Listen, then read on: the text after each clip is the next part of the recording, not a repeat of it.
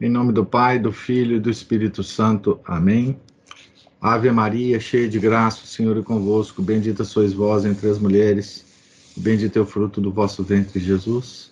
Santa Maria, Mãe de Deus, rogai por nós, pecadores, agora e na hora de nossa morte. Amém. São Felipe Neri, rogai por nós. Nossa Senhora de Fátima, rogai por nós. Em nome do Pai, do Filho, do Espírito Santo. Amém.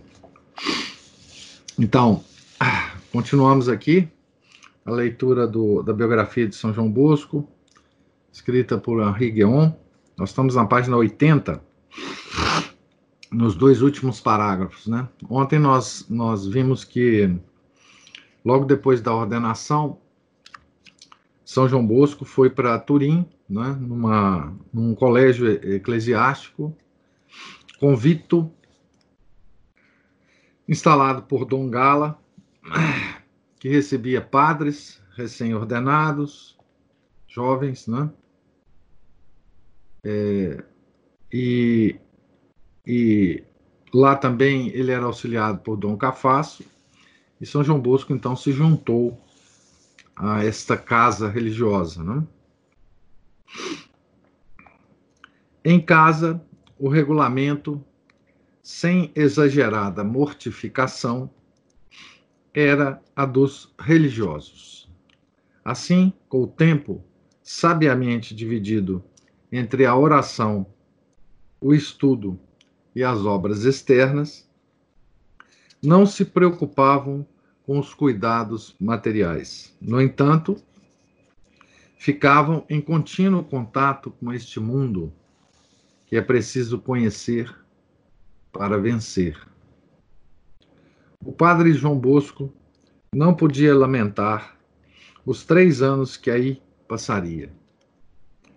Imaginaria ele, se não em sonho, o que seria uma capital repleta de atividades, curiosidades, comércio, luxo, prazer, miséria e vício destilando sem descanso nos seus aposentos públicos ou particulares mais veneno que mel?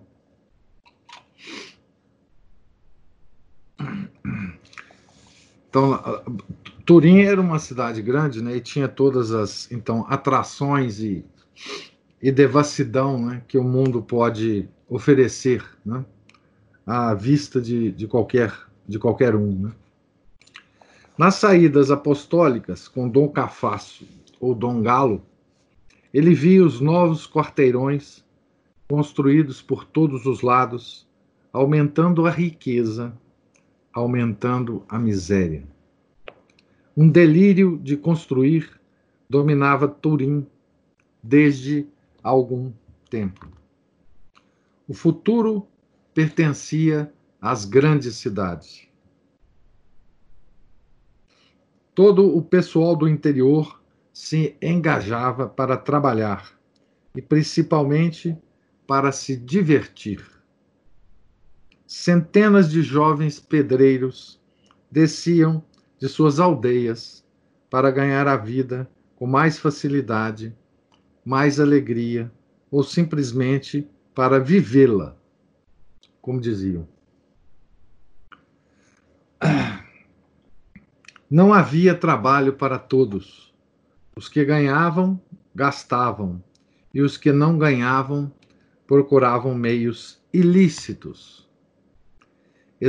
Esbarrava-se sob as arcadas com amassadores de cal, magros e desocupados, perambulando pelas lojas, estendendo o boné branco a uma esmola ou planejando algum roubo. Deitavam-se em grandes grupos em inúmeros sótãos, todos iguais em imundície e corrupção. Nos terrenos baldios, nos arredores, bandos de meninos maus jogavam por dinheiro dados e taro Está entre aspas aqui. Não sei o que é isso. Insultavam-se, brigavam, blasfemavam, debochavam dos rapazinhos que passeavam ociosamente. Alguns, certamente, já roubavam. Outros exploravam mulheres, sem contar as desgraças que o cândido padre João nem suspeitava. Alguns iam até o crime, talvez. Isso tudo terminava nas prisões que ele era obrigado a visitar, sob os sarcasmos, e onde a depravação, a obstinação e o cinismo eram bem maiores que a vergonha e o arrependimento. Então, aqui o, o Henri Guéon certamente está descrevendo né, uma, um aspecto de Turim, na época de São João Bosco, que é certamente o aspecto que chamava a atenção do João Bosco.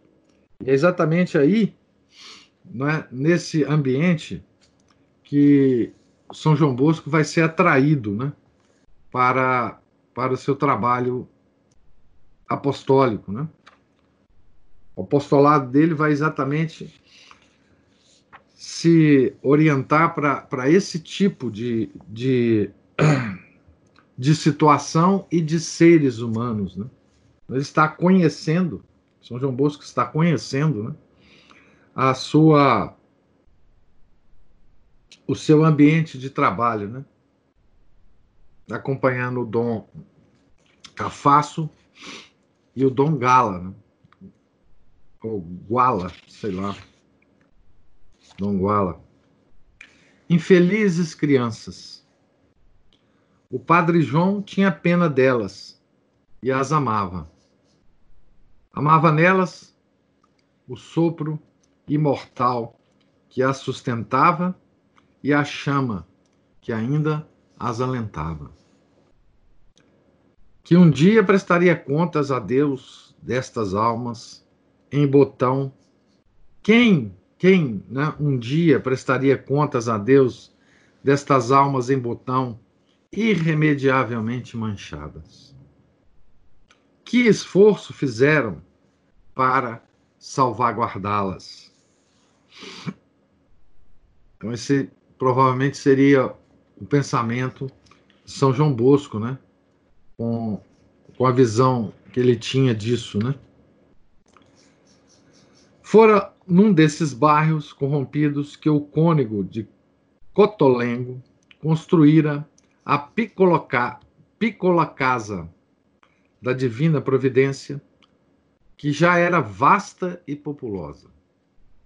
Edificara sem nenhum auxílio, a não ser amor e fé para conseguir abrigo, mesa e lar para o corpo aniquilado de seus semelhantes. Temos aqui serviço para você, disse ele ao padre João, que verificava o milagre. Mas outra tarefa, não menos urgente, o chamava. O que Cotolengo fazia pela lepra do corpo, Dom Bosco faria pela lepra da alma. Pois aquela duraria pouco, mas esta não teria fim se não fosse curada a tempo. Era necessário tratá-la desde a infância, ou do contrário, nunca haveria de sarar. Quantos meninos corrompidos que já estragavam os outros.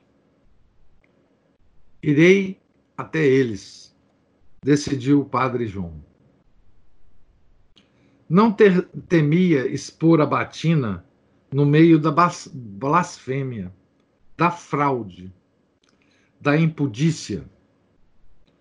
Atravessando a zona, como diria hoje, sua oração silenciosa implorava coragem para suportar sem repugnância e revolta o que iria, o que iria ver e escutar. aproximava-se dos grupos com passo desembaraçado, lento, tentando sorrir. Ternura, ternura. De que brincam meus filhos? Zut, um padre. É da sua conta? Quantas vezes foi ele maltratado, repudiado, injuriado? Afastava-se, mas voltava. Se nada conseguisse, voltava novamente. Tanto se esforçava que, como recompensa por seus cuidados, as primeiras almas que em vão procurava nas ruas para salvar vieram espontaneamente a ele. Eu queria fazer uma, uma observação aqui sobre a obra de São João Bosco, é, que é a seguinte: é, ele, como a gente está vendo aqui, não é, pela pena do Henri Guion, tudo que ele se preocupava com esses meninos era a salvação da alma deles. Né? É claro que ele encontrava muita miséria, né? é, é claro que ele encontrava muita doença do corpo, mas tudo que ele se preocupava era com a, a miséria da alma, né? as doenças da alma. E isso tem de ser a base de qualquer obra de caridade. Né? E hoje nós vemos uma coisa extraordinária acontecendo no mundo, que são obras pretensamente de caridade, né? que se preocupam muito mais é, com a saúde do corpo do que com a saúde da alma.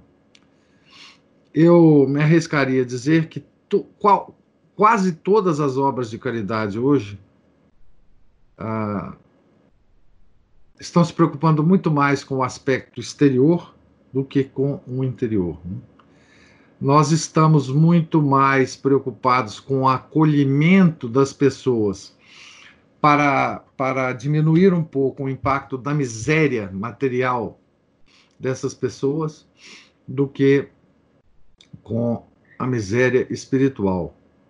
Arrisco dizer que essas obras só se preocupam com a miséria material. Né? É, sem a menor preocupação na conversão dessas almas. Né? Isso aí, todos os movimentos modernos, né? Mesmo os movimentos mais, digamos assim, meritórios, né? É, tipo o movimento pró-vida, enfim, todos esses movimentos, né? Eles estão preocupados apenas com o aspecto é, material e não com o espiritual, né? Ah, mesmo dentro da igreja, né? Nós de alguma forma já já abandonamos, né? esta, essa visão apostólica de conversão dos, dos, dos pecadores. Né? Desde que a gente acolhe o pobre, dê comida, dê vestimenta para ele, a conversão até que não importa muito, né? A gente não está preocupado mais na conversão do pobre para a verdadeira religião, né? Mesmo porque esses movimentos é, atuais têm uma mistura enorme de pessoas, né? nem sempre católicas, né? Que estão, enfim, de alguma forma é, envolvidas nesses movimentos. Né? E aqui nós vemos uma um, o início da, da missão de São João Bosco, em que ele se preocupava apenas, então só, principalmente, né, com a, a salvação da alma. Né? Claro, ele vai se preocupar com a, com a miséria física, né? mas isso é, é secundário na obra de São João Bosco. Secundário. Como tem que ser secundário né? as preocupações materiais na vida de qualquer católico. Né? Então, queria que vocês é, é, prestassem atenção nesse aspecto, né? Ele vai salvar muita gente da miséria física, certamente. Mas o objetivo dele era muito maior, muito mais elevado, né? Como tem que ser o nosso. Então, algumas almas o procuraram. A primeira de todas apresentou-se no fim do mesmo ano e escolheu, sem o perceber, a manhã da festa da Imaculada Conceição. Aquela que apareceu para Santa Bernadette, né? Eu sou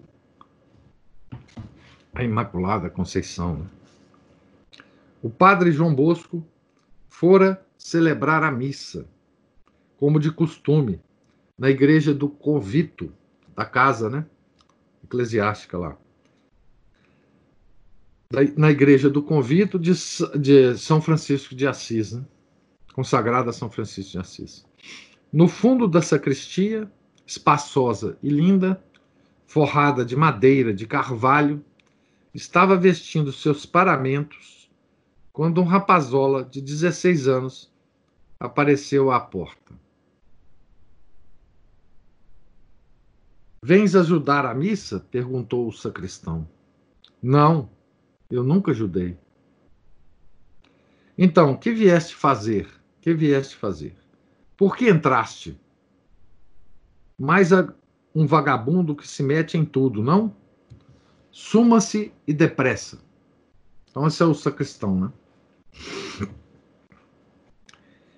Ele o empurrou, deu-lhe um tapa na cabeça e fechou-lhe a porta na cara. Mas Padre João compadeceu-se. Por que bateu no garoto? Que mal lhe fez ele? Diga-me, proíbo-o de assim tratar meus amigos. Amigo? Este vagabundo? Todos os meninos são meus amigos, principalmente quando são espancados. Vá chamá-lo. Quero conversar com ele. O sacristão, furioso e envergonhado, voltou com a vítima em prantos. Aproxime-se, amigo, disse-lhe delicadamente o padre. Ainda não ouviu a missa? Não, respondeu o garoto.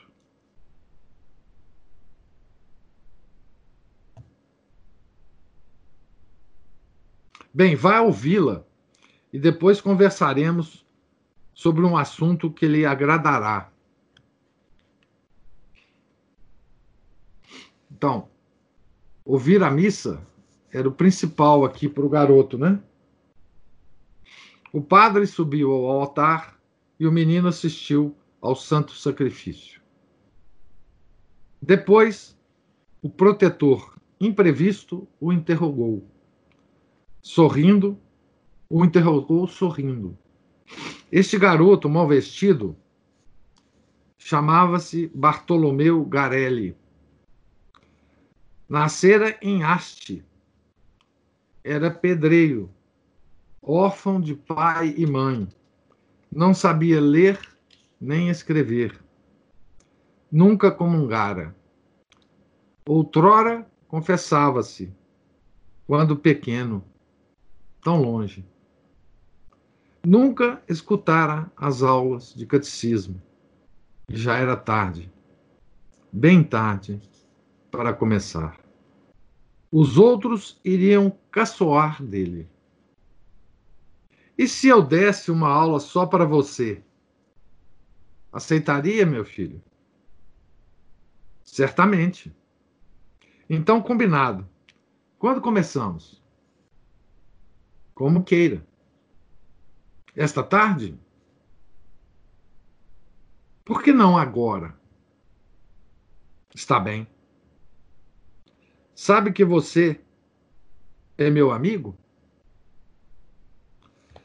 Algumas boas palavras, alguns carinhos paternais, e este garoto, que entrara por acaso, para esconder-se, abrigar-se ou simplesmente para olhar, ficou logo cativo. A primeira aula começou.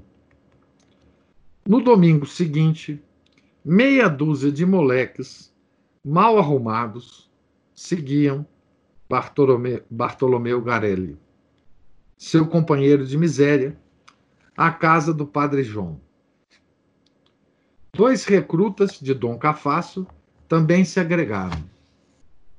Agrupavam-se agrupavam em volta do jovem mestre, num pequeno compartimento atrás da sacristia, que havia sido pátio. No centro, uma videira elevava-se do solo, atravessava o teto e desabrochava do lado de fora, cobrindo-se na boa estação de sarmentos, folhas e cachos. Ainda era inverno na alma desses garotos, mas já a primavera ia despontando. Bonita essa metáfora, né? Ainda era inverno na alma desses garotos. Suas almas reverdeciam e floririam como a vinha. Toda a futura vindima de Dom Bosco e de seus filhos proveria deste lugar abençoado. Nascera o oratório. Então, o oratório de, de São João Bosco ele já estava dando sinais há muito tempo, né? Nós vemos vestígios desse oratório, mesmo quando São João Bosco era menino ainda, né? Na cidade natal, né? Mas agora já havia uma estrutura mais mais promissora, né? Porque agora era o padre João, né? Que estava tocando a obra. Não era mais o menino João, o camponês João, né? Não só isso, né? Não era nem só o, o camponês João, mas também o padre João estava em Turim, uma grande cidade, né? onde havia um grande número desses meninos. Né? O padre João iria encarar firmemente a sua vida de estudos no Covito e no exterior, sua vida missionária, o aperfeiçoamento e a irradiação, o habitual exercício dos deveres de Estado, os empreendimentos extraordinários. Estes progrediam a olhos vistos. Então, aqui mais uma vez, né, tal como a gente viu é, no, na vida de São João Maria Vianney, né, nós vemos uma perfeita, é, uma perfeita sincronicidade né, entre a vida de oração e de estudos e a vida de obras, né? sem que a vida de obras prejudicasse a vida de oração e de estudos. Né? Estes, os empreendimentos extraordinários, né, progrediam a olhos vistos. Na festa da purificação eram 20, na Anunciação, 30. Em breve, seriam 100 rapazes, na maior parte aprendizes da cidade ou do interior, órfãos, agregados ou simplesmente abandonados por uma família muito pobre, numerosa ou negligente.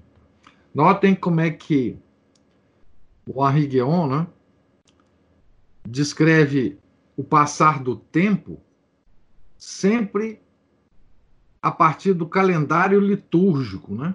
Tá certo? Então, ele diz, né? É, na festa da purificação eram 20, na anunciação, 30. Então, aqui a contagem do tempo, tá certo?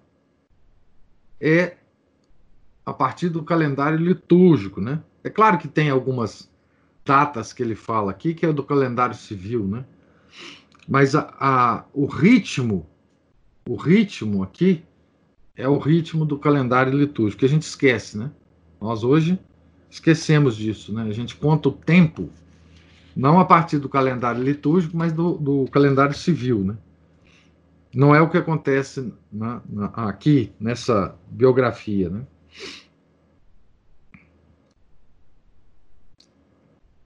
Reuniam-se aos domingos, seguiam os ofícios, aprendiam, brincavam. O jovem padre sempre tomava parte nos jogos Ninguém ficava aborrecido perto dele. Quando o pequeno cômodo se tornou muito pequeno, mudaram-se para o lado, para uma capela que dava para a sacristia, depois do pátio do convito. Isso perturbava um pouco o silêncio da, da, da Casa Santa. Mas Dom Guala e Dom Cafasso consentiram. O oratório aí permaneceu três anos. Já era uma maravilha, mas Dom Bosco conseguiria outras no seu ministério diário.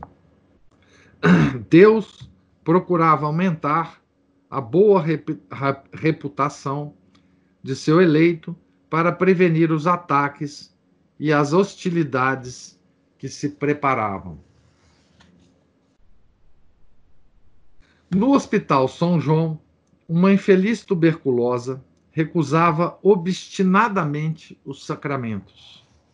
Enviaram Dom Bosco, que conversou com ela sobre diversos assuntos, distraindo-a, consolando-a até de repente dizer, num tom naturalíssimo: Estamos brincando, disse, mas se soubesse, minha pobre mulher, que só lhe restam poucas horas de vida, justamente o tempo de confessar-se, comungar e receber a extrema unção. É inútil esconder. Amanhã você estará na eternidade. A doente acreditou, acalmou-se, aceitou os conselhos e morreu na noite seguinte. Em outra ocasião, exigiu de uma rica dama, a embaixatriz de Portugal, que levasse ela própria, como penitência de suas faltas, uma valiosa dádiva a uma família necessitada. Impossível, meu pai. Perdeu a sua fortuna? Não, certamente que não, mas não tenho tempo. Mais tarde irei. Minha carruagem espera-me lá embaixo. Isto é com a senhora. Aconselho também três invocações ao anjo da guarda. A senhora, ainda hoje, precisará de sua proteção. A dama, muito espantada, entrou na carruagem com a filha e a camareira. Ora, o cavalo empacou repentinamente. A carruagem virou e as pobres mulheres foram arrastadas. Três desesperadas invocações e se levantaram sem nenhuma lesão. Igual prodígio deu-se também com um jovem pedreiro que caíra de um quarto andar na rua. Era assim que o padre Bosco conseguia amigos, protetores, benfeitores, incluindo a embaixatriz. para a obra gigantesca da qual acabara de lançar a pedra fundamental. Era necessário, desde já, evocar o vidente e o taumaturgo, que arriscaria ser eclipsado pelo gênio do empreendedor, do construtor. Então, aqui, veja bem, é, aqui já aparece né, a, o, o grande taumaturgo né, que ele foi. Né, já aparece a, exteriormente, né, já aparecem sinais de santidade, né? de previsão das coisas, enfim. E ele vai precisar muito disso para as obras. Né? Ele vai usar tudo isso para as obras. Né? Todos esses, esses milagres, essas visões que ele tem, tudo isso ele vai usar para as suas obras. Tais todas as potências de nossa natureza, força, rigidez, habilidade física, vigor intelectual, senso de realidade, espírito invulgar, diligência, vontade insuperável, atividade incansável, bom humor, completavam-se e concentravam-se neste homem excepcional.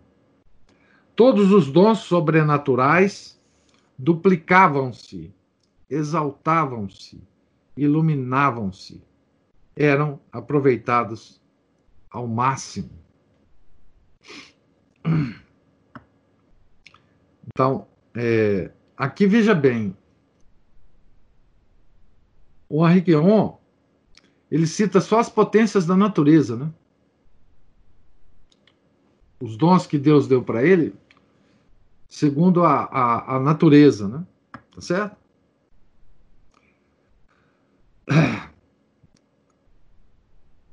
E aqui desponta algumas, alguns, algumas características, né? além do vigor intelectual, enfim, né? o senso de realidade. Né? Todo santo tem esse senso de realidade à flor da pele. Observar as coisas que estão acontecendo naquele momento é, para que eles atuem, né? os santos atuem. Pio XI diria mais tarde desconhecer outra vida santa em que a ação direta e milagrosa de Deus fosse mais constantemente manifesta, manifestada. Pio XI, né? Procuremos, pois, em nossa pintura por mais prosaica que pareça, guardar sempre o contato com o maravilhoso.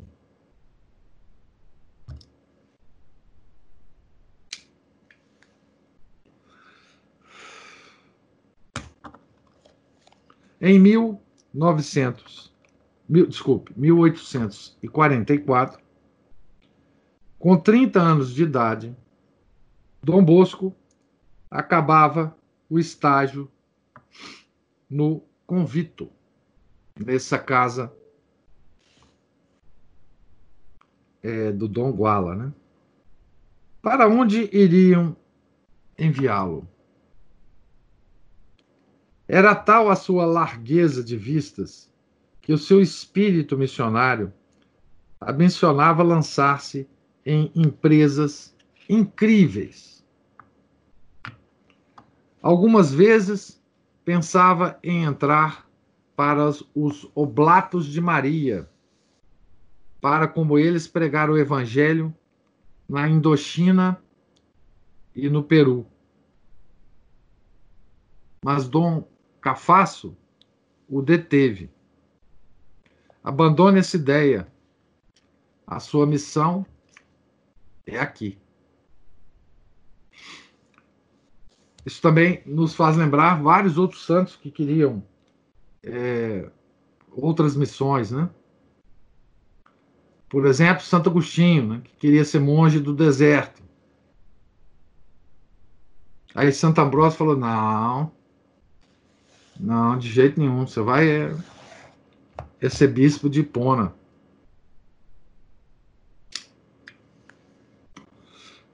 São Felipe Neri, né, que queria ir para as Índias, né? Falaram para ele: não, suas Índias é aqui, em Roma.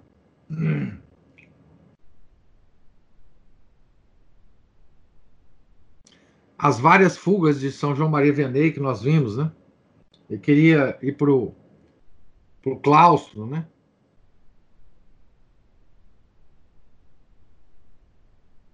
Santo Antônio. Então, veja, todos esses santos, né, eles teriam um grande, uma grande obra, um, um grande sucesso em todas essas, essas, esses planejamentos que ele tinha. Né? Mas só que Deus, usando as causas segundas, né, de novo, usando as causas segundas, seguraram esses esses uh, esses homens, né? Onde ele, onde Deus queria que eles ficassem, né? Usando nesse caso, né?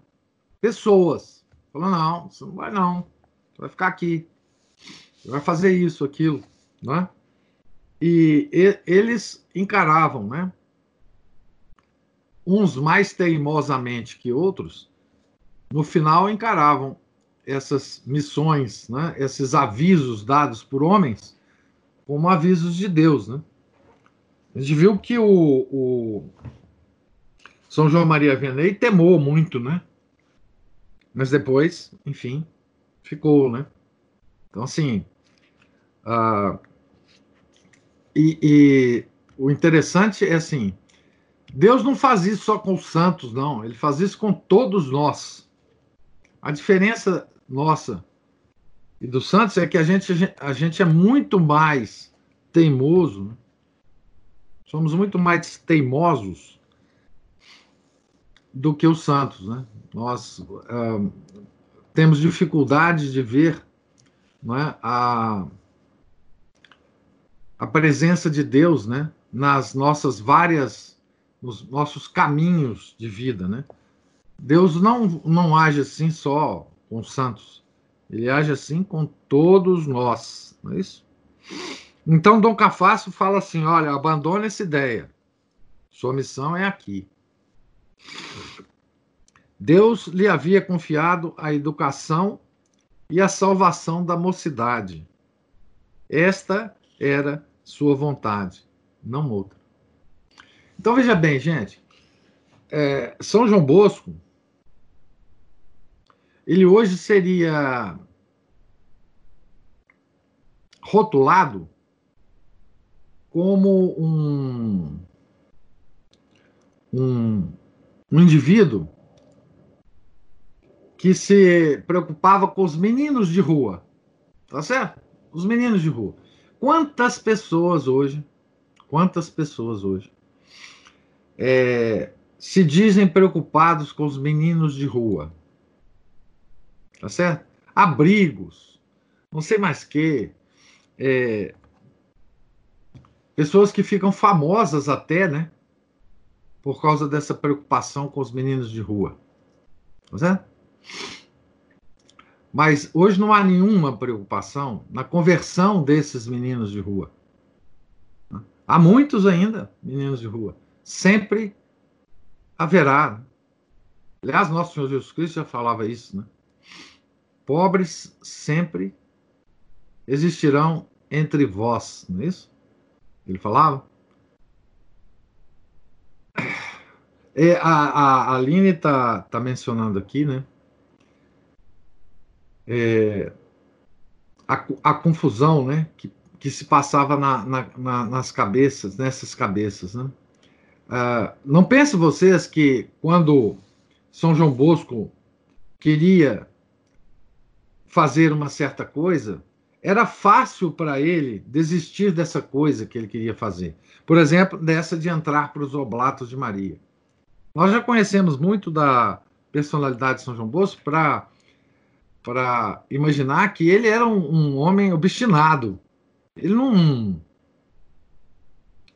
ele não desistia das coisas assim tão facilmente, né?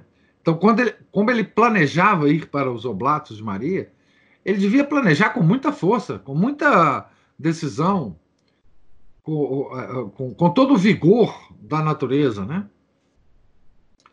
E não era fácil para ele também é, é, aceitar a, a, o conselho do Dom Cafaz. Não pense vocês que isso era tão bonitinho assim. Ah, Dom Cafaz falou, então eu vou fazer. Certo? Então, do, uh, São João Bosco, ele, ele, ele cuidava dos meninos de rua de Turim, tá certo? Mas com que diferença, né? Que hoje se cuida dos meninos de rua, né? Com, com que hoje se, se enfim, uh, se faz esse trabalho. Né? É só lembrar, eu não sei se são novos, eu acho que já até acabou isso. Existia no, no, no Brasil uma tal FEBEM, que recolhia esses meninos, etc, etc. Eles não tinham nenhuma outra preocupação a não ser tirá-los da rua, né? Colocá-los fechados em algum lugar. Né? E a FEBEM sempre foi uma, uma um celeiro de, de bandidos, né? Porque misturava todo mundo lá, não dava nenhum tipo de. de um, é, não tinha nenhuma preocupação religiosa, né? E acabava não recuperando ninguém, né?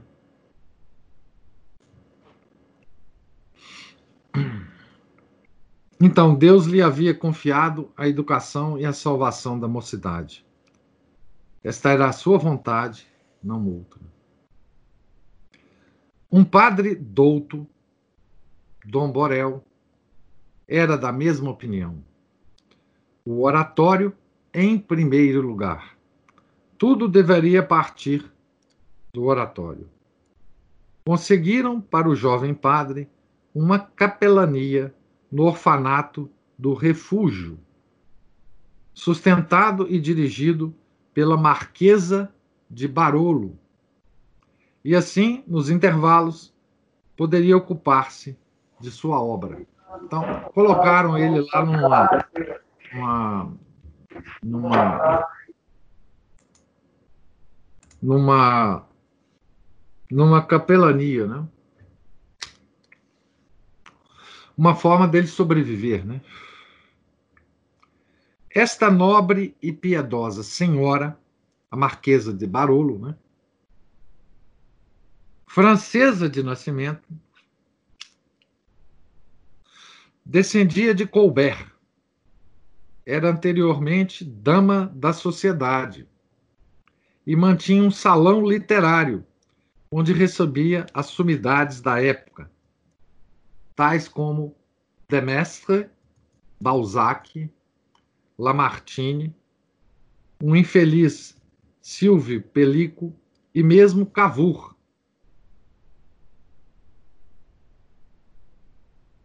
Então vocês imaginam essa baronesa, né? Que tinha contato com tudo, com todo o século, né? Digamos assim.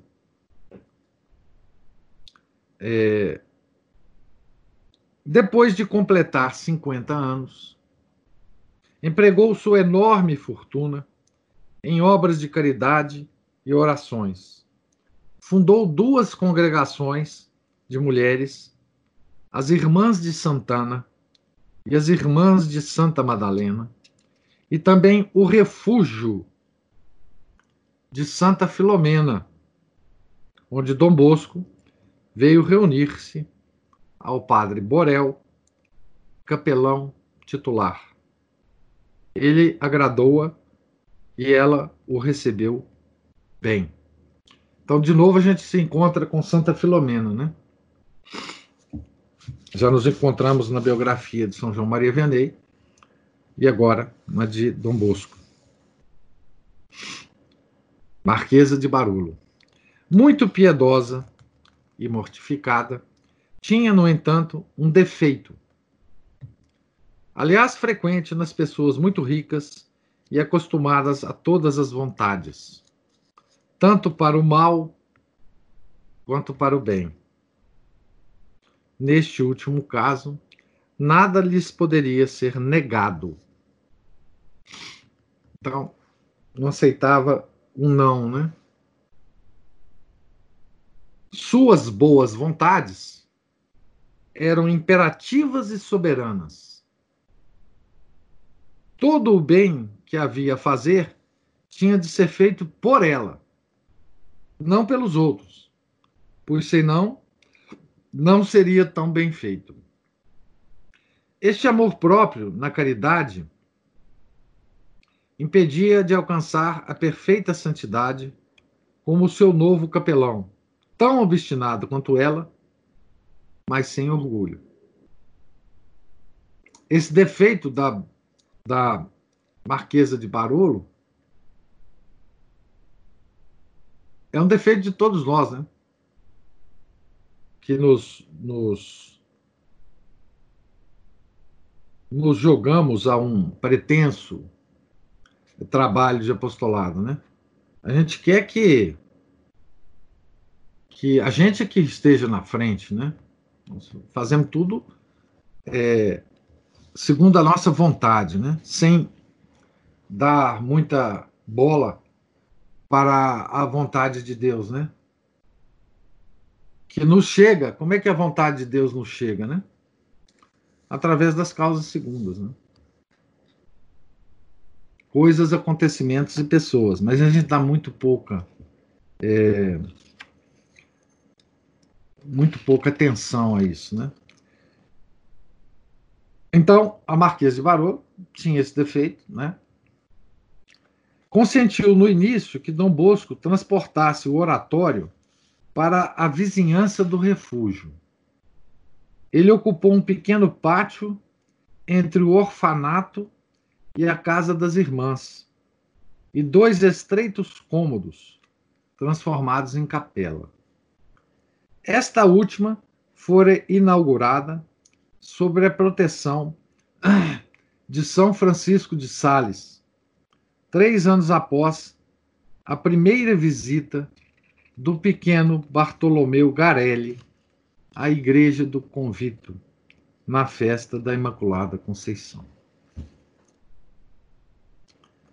Estava, porém, então agora o, o, o oratório né, já tinha uma, uma localização física, né? Vamos dizer assim. Estavam, porém, quase sufocados ali. 150 garotos do povo era uma atordoante algazarra no pátio. Por infelicidade, o jardineiro da Marquesa continuava cultivando ali alguns canteiros de flores. Quem poderia impedir a um moleque da rua de colher uma flor quando quer, ou de quebrar a haste de uma dália, procurando a bola num canteiro? Queixaram-se e a marquesa deu ouvidos às reclamações. Como, afinal, não era sua, da marquesa, né? a obra, pediu a Dom Bosco que levasse os meninos para outro lugar. Por aquele tempo, eram 300 já. Perto do cemitério São Pedro, Dom Bosco descobriu um terreno cheio de ervas e cardos que circundava a capela. Obteve do velho capelão autorização para ocupá-lo. Ar, espaço, sem receio de estragar as flores, era um sonho. A empregada do capelão, incomodada, teve paciência alguns domingos, mas depois, na ausência do patrão, demonstrou o furor que havia acumulado. Os rapazes, julgando bola, tinham espantado uma de suas galinhas. Galinha poedeira, a melhor do galinheiro.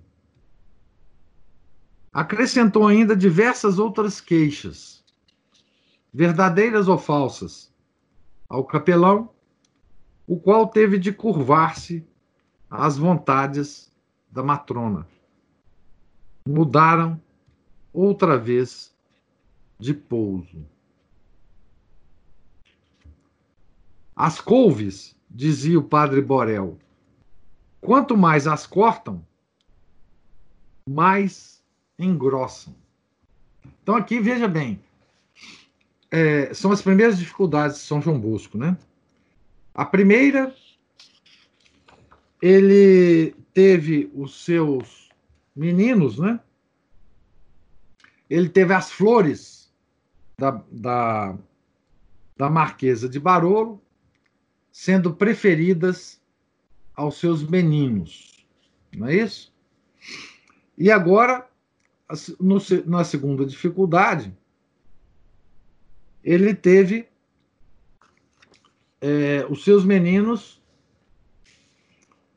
sendo enxotados por causa de uma galinha poedeira da, da empregada né, do capelão. Tá certo?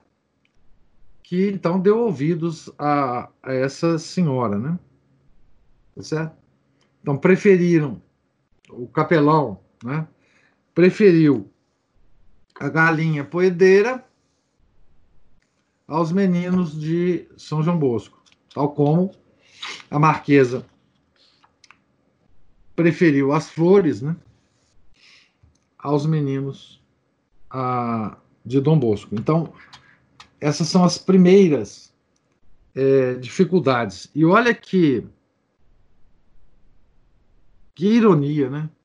Que ironia nós estamos falando aqui de pessoas que estavam impondo dificuldades para São João Bosco, não pessoas qualquer, quaisquer, não ateus, protestantes, enfim, vão, vão essas personalidades vão aparecer aqui na vida de São João Bosco. Mas por enquanto não, nós estamos uma marquesa piedosa, tá certo? é, muito rica, que, que, que, que, usava sua riqueza para obras é, bondosas, enxotando Dom Bosco. E depois vemos um capelão, certo? enxotando Dom Bosco. Certo? Então, é, é só para pontuar, né?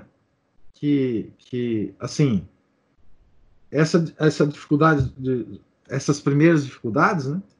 vieram assim, digamos assim, de foram fogos amigos, né? Então, é, amanhã a gente continua então aqui a, a, história do desse perambular inicial, né? De São João Bosco. Nós estamos aqui ah, na página, no início da página 90 da nossa da nossa biografia, tá certo? E vamos acompanhar amanhã um pouco desse perambular de São João Bosco. Pergunto a vocês se ah, se vocês têm alguma observação aí a fazer ou alguma pergunta. É, a Anitta falou aqui mais cedo, né? Que a Mariane é, que acordou ontem chorando e dizendo: Mamãe, quero ir à missa. Pois é, nós todos queremos, né? é, ir à missa. A, a Mariana, pelo menos, tem a mãe para chorar. Nós não temos ninguém para chorar e falar, ah, eu quero ir à missa. Né? Então, a gente ainda está proibido, né? Mas não se iludam, né? Quem nos está proibindo de ir à missa é nosso Senhor Jesus Cristo. É claro que ele está usando, né?